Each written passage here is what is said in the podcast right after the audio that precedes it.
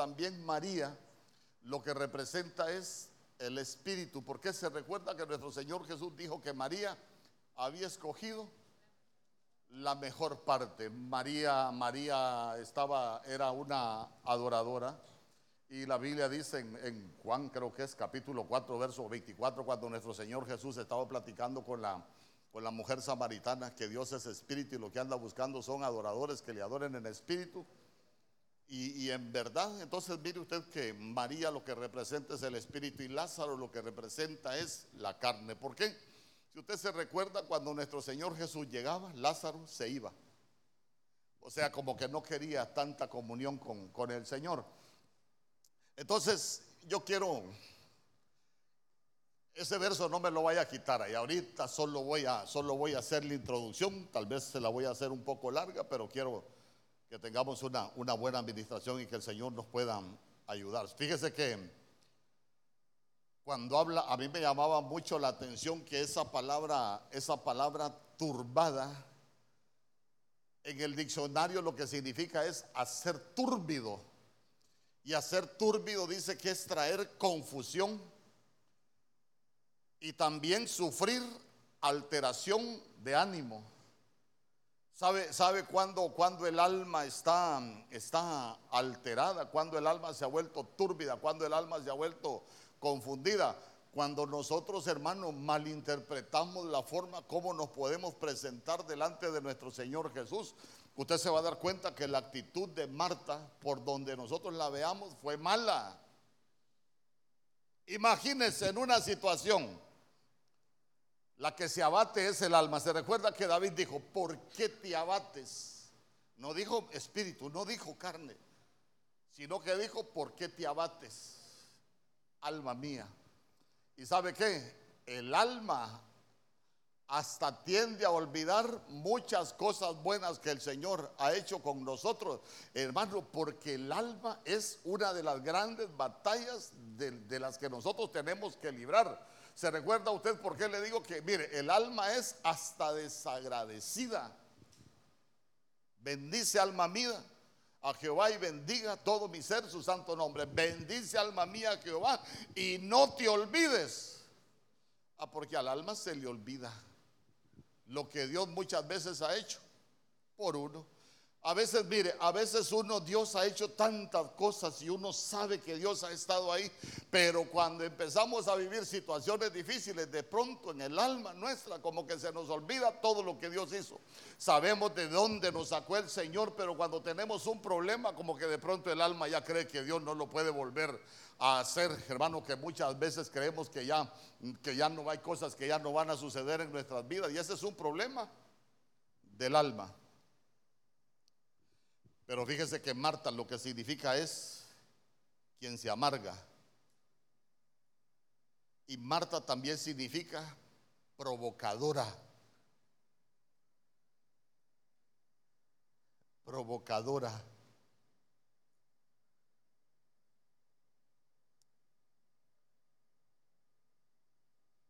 En Juan capítulo 11, verso 1. Voy a llevar al capítulo que vamos a trabajar esta noche. Dice la Biblia. Estaba entonces enfermo uno llamado Lázaro de Betania, la aldea de María y de Marta, su hermana. Entonces, bueno,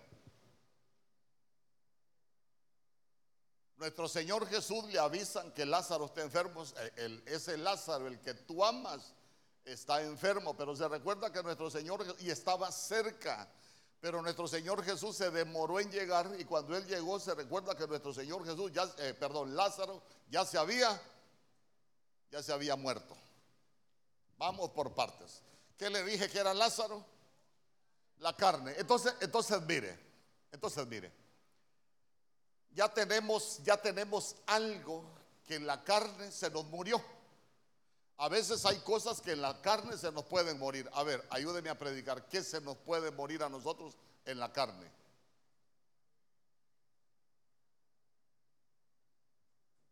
¿Ah? No sea tan creído, hombre. A ver,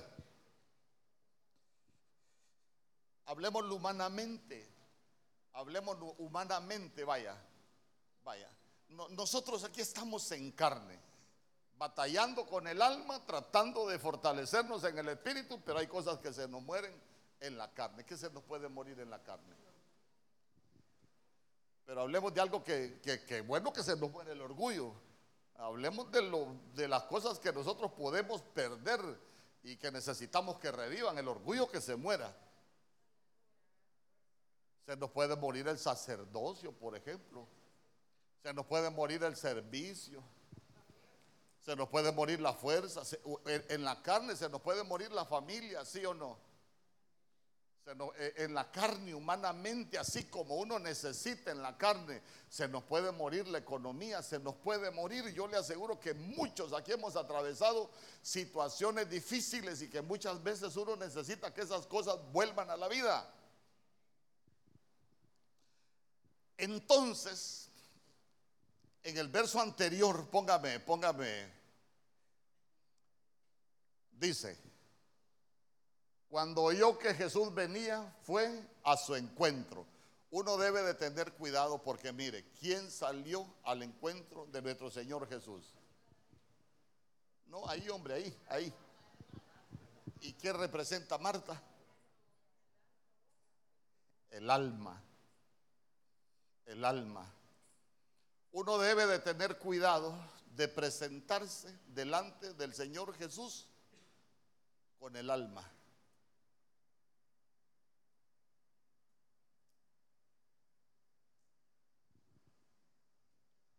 Amén.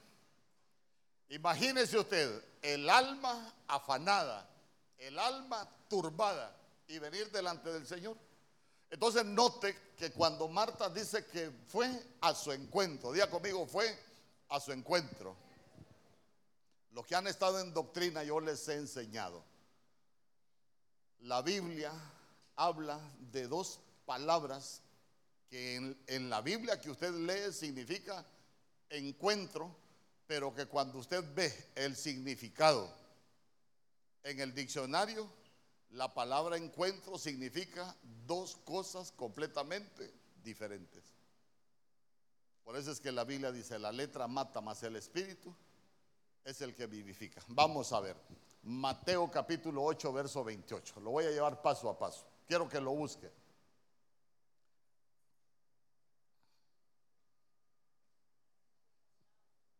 Cuando llegó a la otra orilla, a la tierra de los Gadarenos, eh, ahorita solo, esto solo lo voy a utilizar para explicarle cómo Marta le salió al encuentro. Dice, cuando llegó a la otra orilla, a la tierra de los Gadarenos, vinieron a su encuentro dos endemoniados que salían de los sepulcros, feroces en gran manera, tanto que nadie podía pasar por aquel camino. Entonces, ¿cuántos salieron a su encuentro? Ahora póngame la palabra encuentro ahí en ese verso. Mire, la palabra encuentro es la 52-21. Ya se dio cuenta que esa palabra encuentro lo que significa es ir opuesto. Ir opuesto.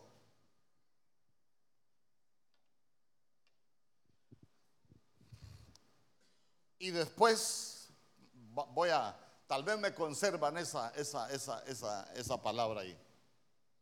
¿Sabe que esa palabra ir opuesto, ir opuesto lo que significa es contradecir?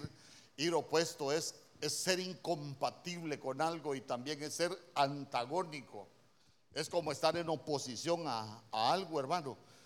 Pero en Marcos capítulo 5, verso 2, esa, esa no, me la, no me la quite de ahí. más bien quiero que me pongan la otra palabra. Porque en Marcos capítulo 5, verso 2, si me pueden poner las dos palabras, encuentro, se los voy a agradecer. Y quiero que lea usted Marcos capítulo 5, verso 2. Llegó ahí a la tierra de los Gadarenos. Pero ¿qué dice la Biblia hoy?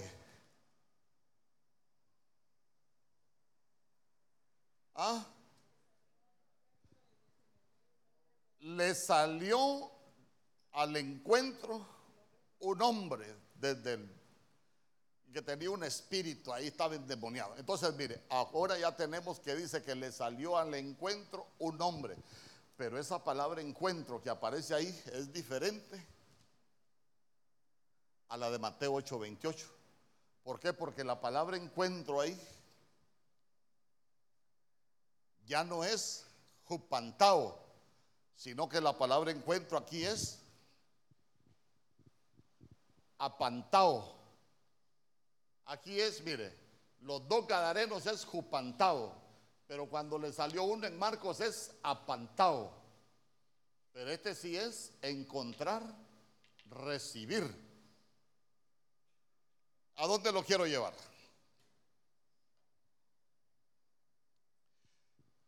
¿Cómo le salió Marta al Señor? ¿Ah? Marta le salió en oposición, jupantado. Mire, le voy a poner un ejemplo. Necesito dos hermanas y un hermano. No, no quiero estigmatizar a nadie, solo como ejemplo. Solo dos hermanas y un hermano. Como usted vino primero, usted va a ser Marta. No, usted no es Marta.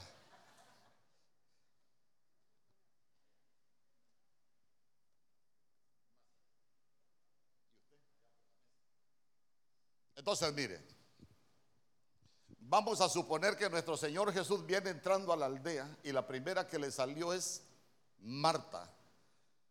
Pero Marta le salió jupantado, ir opuesto, salió en contradicción. ¿Y sabe qué es lo más tremendo? Marta sabía letra. ¿Por qué le digo que Marta sabía letra? Señor, si hubieses estado aquí, mi hermano no se habría muerto. Ah, también sé, Señor, que todo lo que tú pidas a Dios, Dios te lo va a dar. Ay, Marta, tu hermano va a resucitar. Hasta escatología sabía la Marta. ¿Por qué? Porque cuando nuestro Señor Jesús le dijo, tu hermano va a resucitar, a José le dijo. ¿Y cuándo le dijo que iba a resucitar? va a resucitar en la resurrección de los muertos en el día postrero. Le dijo, mire, sabía hasta de los turnos de resurrección, pero no sabía cómo presentarse delante del Señor. Pero hay un dato bien tremendo. Hay un que llegó a casa de casa de ellos, había algo que se había muerto. Había algo que humanamente ya no se podía hacer nada.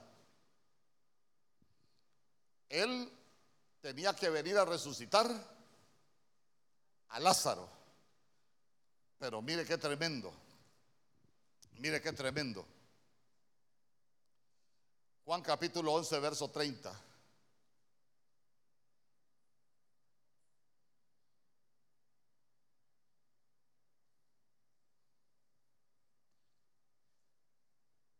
Pues Jesús aún no había entrado a la aldea sino que todavía estaba en el lugar donde Marta le había encontrado. A ver, a ver, ayúdeme, ayúdeme. ¿Qué piensa usted de ese verso?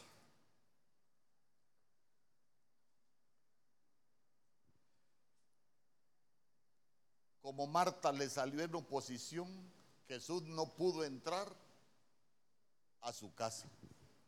Quiere decir que muchas veces nosotros cuando le salimos a reclamar al Señor al encuentro, cuando salimos en oposición, el Señor no entra a nuestras casas. Ahí vamos a estar parados. ¿Sabe cómo es esto? Usted se recuerda, por ejemplo, cuando cuando vino el diluvio, Génesis capítulo 7, pero cuando habían descendido las aguas del diluvio, usted se recuerda lo primero que sacó Noé del arca. ¿Qué fue lo primero que sacó Noé del arca? El cuervo. El cuervo. A ver, aquí sí ya no le voy a decir a Lorena que es el cuervo. Se recuerda que el cuervo estuvo yendo y viniendo, pero nunca trajo una respuesta. Amén. Entonces, mire, quiero, quiero que usted reflexione conmigo esto. Jesús aún no había entrado en la aldea, sino que todavía estaba en el lugar donde Marta le había encontrado. Yo estoy a la puerta y llamo. Si alguno me abre la puerta de la comunión, no de la oposición, si alguno me abre la puerta de la comunión, voy a entrar con él, cenaré con él y él conmigo, pero en oposición él no entra. Señor, ¿y por qué me pasa esto? Ahí le va a estar pasando que el Señor le resucite aquello. Él no anda buscando de comunión, las puertas de comunión, cuando dicen amén. Porque el Evangelio es un Evangelio de reconciliación, el Evangelio es un Evangelio de buenas nuevas, no es de oposición. Entonces mire qué bonito, ¿por qué? Jesús aún no había entrado en la aldea. Allá donde le salió Marte en oposición, allá se quedó nuestro Señor Jesús. Pero se recuerda usted que después vino Marta a decirle a María, el Señor te llama. ¿Se recuerda? ¿Y qué hizo María? María dice que fue donde estaba nuestro Señor Jesús. ¿Y qué hizo María cuando llegó donde estaba nuestro Señor Jesús? ¿Ah? ¿Qué hizo? Se postró, estaba llorando y le dijo las mismas palabras que le dijo Marta. Señor, si hubieses estado aquí, mi hermano no se habría muerto. ¿Dónde lo pusiste? Le dijo. Ya se dio cuenta que la actitud con que nosotros nos acerquemos al Señor va a permitir que nosotros le arranquemos respuestas a Dios. Ay, hermano, por eso hay un montón dando vueltas, dando vueltas. Y yo, yo no quiero que usted dé vueltas, yo quiero que usted sea recompensado en este año. ¿Sabe qué? Que nosotros aprendamos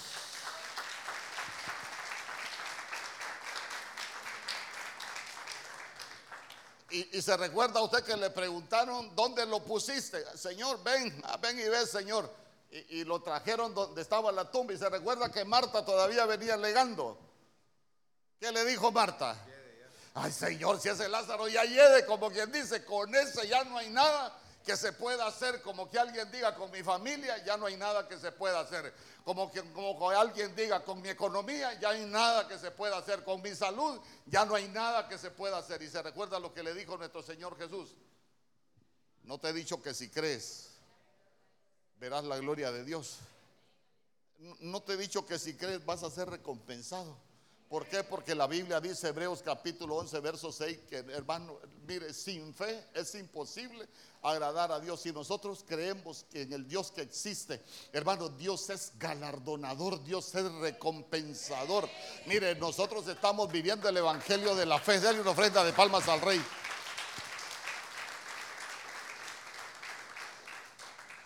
Pero ya se dio cuenta usted, ya se dio cuenta usted llegó María, se postró y, le dijo, Señor, si hubieras estado aquí, aquí que yo necesito que no se muera, no se hubiera muerto. Se fue nuestro Señor Jesús con ella. Marta todavía alegando, pero María creyendo. Amén. Entonces mire, aquí está Marta alegando. A ver, ¿qué problema tenía Marta? Sí. Sí, yo, yo, sé que, mire, yo sé que difícilmente va a llegar a donde yo llego, pero, pero van, van a ir aprendiendo. ¿Qué pero, pero, ¿qué tuvo que pasar en la vida de Marta para que se amargara y se turbara? Antes tienen que haber sucedido algunos eventos en su vida que la llevaron a afanarse y a turbarse. Amén. Nadie se turba por el, por el futuro. Uno se afana y se turba por el pasado. Muchos cristianos estamos de pasado. Por eso hay un corito que dice, ya no, no me interesa. Ya conmigo, tenemos que renunciar al exceso de pasado. A ver, si alguien padeció de una enfermedad, ¿qué le dicen los médicos? Usted tiene que cuidarse porque las enfermedades pueden volver. ¿Y qué es lo que lo mantiene con temor? ¿El exceso del futuro o el pasado? El pasado.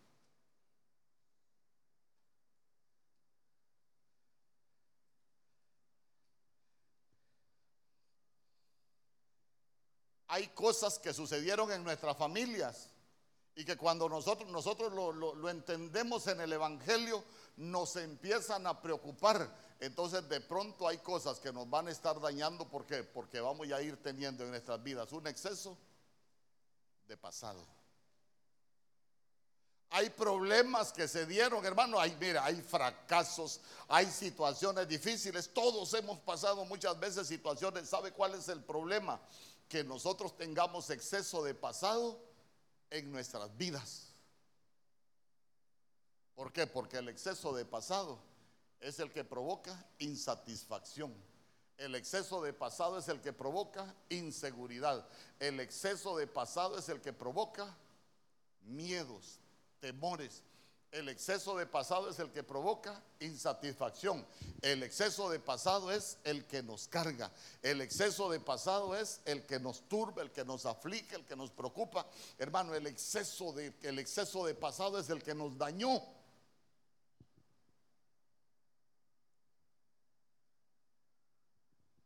¿Y qué debemos hacer nosotros?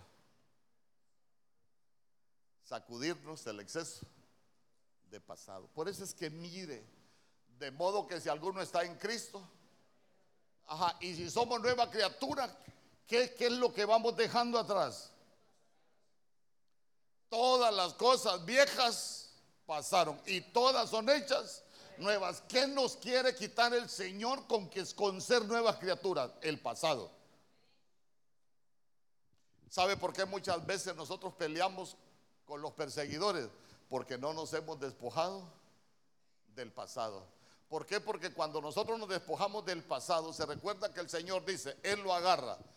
Nuestros pecados, nuestro, todo lo que es basura nuestra, lo agarra, lo avienta al fondo de la mar y nunca se vuelve a acordar. ¿Ahí qué pasa cuando nosotros lo sacamos? Todavía andamos cargando el pasado. Ay, hermano, mire, yo, yo quiero contarle mi testimonio, hermano. Ay, yo, yo viera, hermano, que, que cuando yo estaba chiquito, viera que a mí me abusaron. Ay, hermano, ¿de qué se está acordando?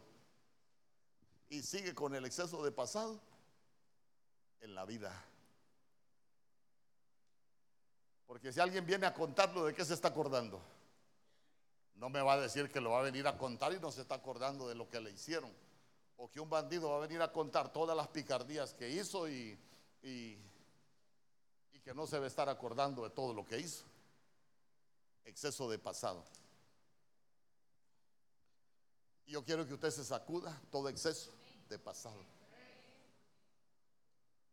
A veces hay algunos que están resentidos con sus padres, algunos se sienten bajo condenación por errores de su juventud. algunos se sienten bajo condenación por los errores que cometieron, hermanos. Y el Señor no vino a condenar. El Señor vino a buscar y a salvar lo que se había perdido. No nos vino a buscar y a salvar porque éramos buenos. Vino porque lo necesitábamos. Pero ¿cuál es el punto hoy? Yo no quiero vivir como Marta, yo me quiero despojar de todo exceso. No sé si usted se quiere despojar de todo exceso de paspojar.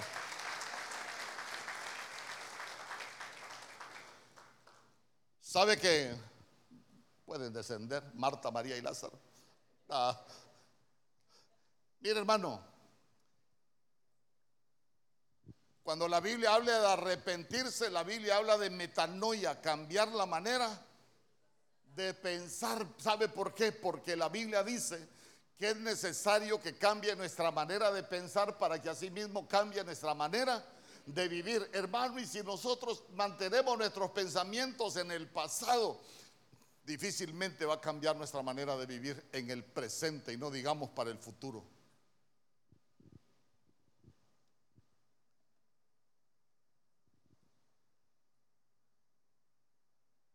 Le voy a dar un consejo. No piense en lo que usted pudo hacer en el pasado. Ya no piense en lo que usted pudo hacer en el pasado. Ay, yo es que si el tiempo volviera atrás, olvídese, el tiempo no va a volver atrás.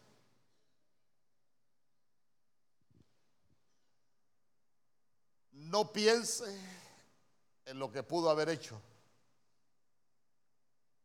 No piense en lo que pudo haber sido pero que en este momento no es. Usted piense en lo que a partir de este día usted puede hacer con lo que usted tiene o con lo que usted es.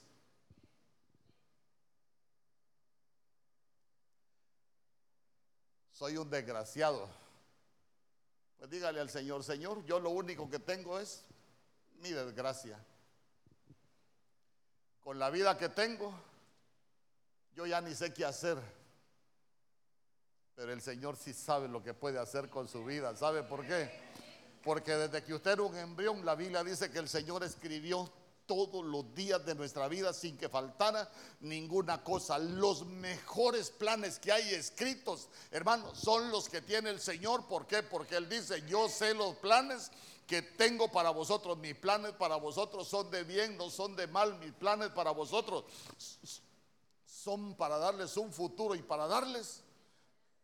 Ustedes me van a invocar y saben que yo me voy a dejar encontrar. Hoy, hoy no es de que le salgamos al encuentro, sino que, sino que nos podamos encontrar con Él y le podamos decir, Señor, yo no sé qué anda cargando usted, Señor, yo ya no quiero seguir cargando esto que me turba, ya no quiero seguir cargando esto que me daña el alma, sea tristeza, sea soledad, sea amargura, sea turbación, lo que sea. Dígale, Señor, esto lo voy a dejar atrás. No te sirve, no te sirve. El exceso de pasado no sirve. Hermanos, si hay algo en que nosotros necesitamos es ver hacia el frente. Por eso es que la Biblia dice, puesto los ojos en Jesús, el autor y consumador. Hermano, ya, ya lo que se destruyó, ya nosotros no podemos hacer nada. Lo que no tenemos, nosotros ya no podemos hacer nada. ¿Cuántos capítulos de su vida se quejó Job de su pasado? ¿Y qué hizo Job con el pasado? Nada, no pudo hacer nada. Y tenía exceso de pasado, tenía exceso de pasado. Usted se va a dar cuenta que se sentó en el polvo, hermano. Él dijo, mejor me hubiera muerto como un abortivo. Y, y dijo tantas cosas de que se quería morir. Pero no era el plan de Dios. Los planes de Dios eran otros. Y nosotros nos vamos a deshacer de todo exceso de pecado y de nuestros planes para decirle, mire, mire, hay momentos que uno ya no sabe ni qué hacer con su vida. Yo ya no sabía ni qué hacer con mi vida. ¿Y sabe qué hice yo? Y está mi esposa que le diga, cuando me convertí al Señor, yo pregunté, ¿cuánto es el siguiente culto? El martes, el martes ahí estaba. Y el otro culto, el viernes, el viernes ahí estaba. Hermano, viene Corderitos, hermano, como dos semanas tenía yo de estar yendo a la iglesia cuando me metí a Corderitos. ¿Sabe, por, ¿sabe qué entendió? Yo no sabía ni qué hacer con mi vida. Y dije yo, ya que tuve un encuentro con Dios, Dios sí sabe lo que va a hacer con mi vida. Y mire, ¿dónde estoy ahora para la gloria del Señor?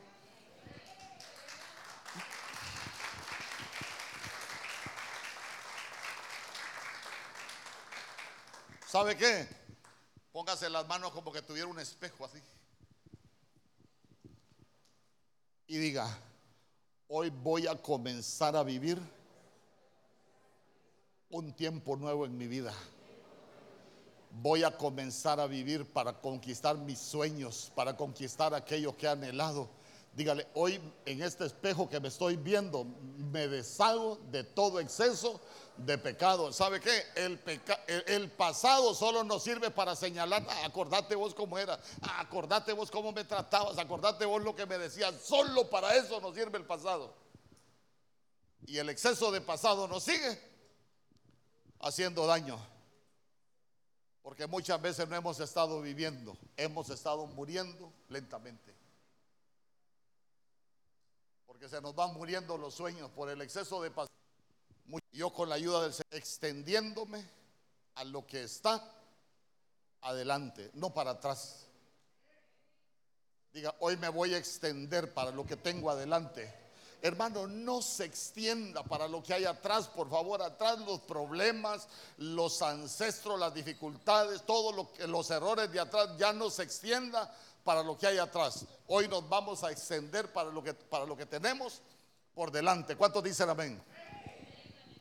Filipenses capítulo 3, verso 13.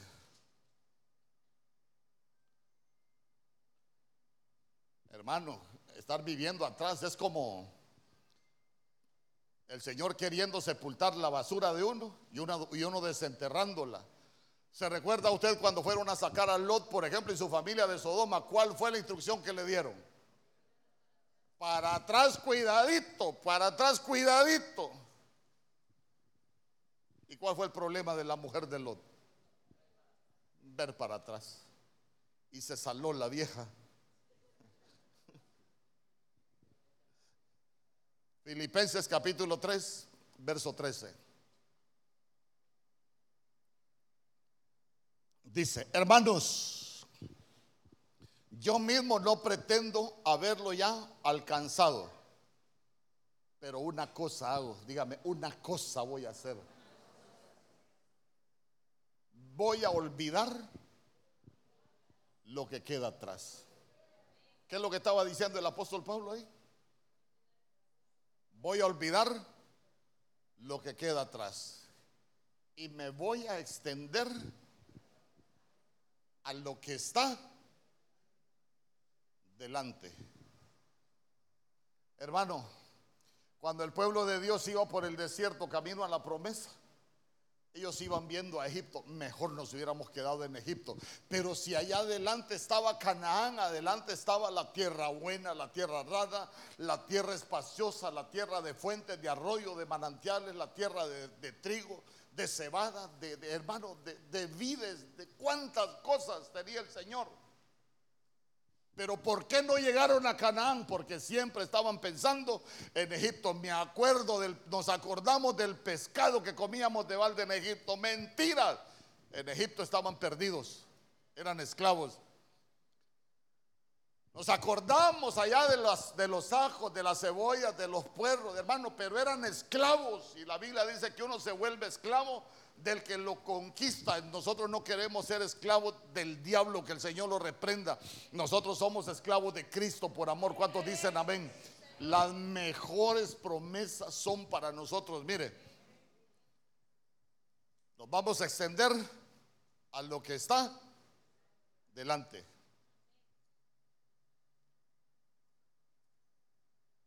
Verso 14.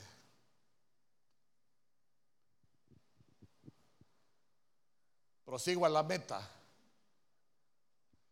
a la recompensa. Dígame, yo voy por la recompensa. Mire, la Biblia dice que uno se amarra con los dichos de su boca. Usted puede decir conmigo, yo voy a olvidar lo que queda atrás. Ya no voy a ir en pos de lo que queda atrás. Eso ya no me sirve. Eso ya no nos sirve. Nosotros vamos a extendernos, dijo amigo, yo me voy a extender a lo que tengo por delante, a las promesas. Nosotros por delante tenemos las promesas. Yo eso es lo que quiero escribirle en su corazón. Delante de nosotros está lo mejor. ¿Por qué? Porque la Biblia dice que es mejor como va a terminar el negocio que el principio. Todo en Dios. ¿Cuántos dicen amén? Dale una ofrenda de palmas al.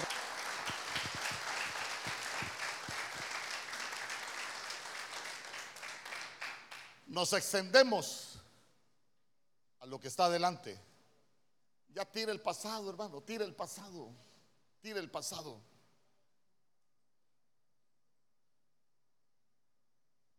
Algunos necesitan tirar la amargura. Otros necesitan tirar los recuerdos. Otros necesitan tirar los temores, la inseguridad, los, los malos pensamientos. ¿Sabe qué? Hay algunos que necesitan tirar las heridas. Otros necesitan tirar el menosprecio, tal vez fueron menospreciados. Otros necesitarán tirar la tristeza porque han andado cargando tristeza. Otros deberán de tirar fracasos. Otros deberán de tirar falta de perdón. ¿Sabe que hay algunos que van a tener que tirar condenación porque se han sentido señalados? Porque el exceso de pasado nos estaciona. Y pueden haber proclamas, pueden haber promesas, pero nosotros siempre vamos a estar estacionados sin alcanzar lo que Dios tiene para nosotros. Solo nos vamos a estar muriendo cada día.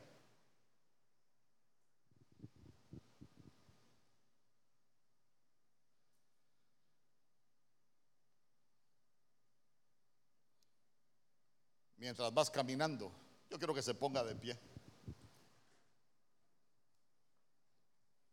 Ay, hermano, yo, yo soy poco para alguna cosa, los músicos y los cantores.